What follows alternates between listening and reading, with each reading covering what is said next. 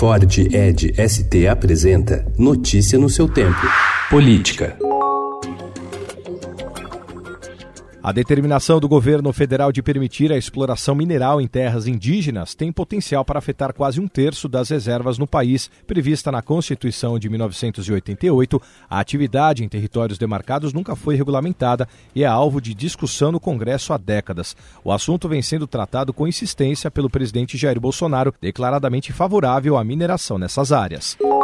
O presidente Jair Bolsonaro disse ontem que ficou chateado com as críticas feitas pelo ministro do Supremo Tribunal Federal, Celso de Mello. Em entrevista ao Estadão, publicada sábado, o decano afirmou que o presidente minimiza perigosamente a importância da Constituição e degrada a autoridade do parlamento brasileiro ao reeditar o trecho de uma medida provisória que foi rejeitada pelo Congresso. Bolsonaro disse que se equivocou na questão da MP sobre a demarcação de terras indígenas. O governo queria levar para o Ministério da Agricultura, mas a decisão do STF foi por mantê-la com a FUNAI.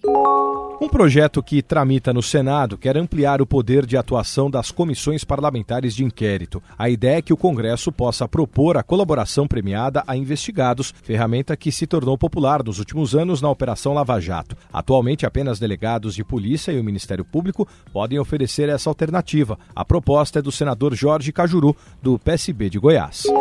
Parte dos ministros do Supremo Tribunal Federal faz campanha nos bastidores para influenciar o presidente Jair Bolsonaro a dar um segundo mandato à Procuradora-Geral da República, Raquel Dodge. Ao mesmo tempo, o presidente tem intensificado o contato com o subprocurador-geral Augusto Aras, que despontou como um dos cotados para o cargo. Raquel encerra seu mandato no dia 17 de setembro e é descrita por apoiadores no Supremo e no Congresso como o melhor nome para dar estabilidade institucional, enquanto Aras ganhou pontos com Bolsonaro ao demonstrar alinhamento com a pauta das reformas do governo. Notícia no seu tempo. É um oferecimento de Ford Edge ST, o SUV que coloca performance na sua rotina até na hora de você se informar.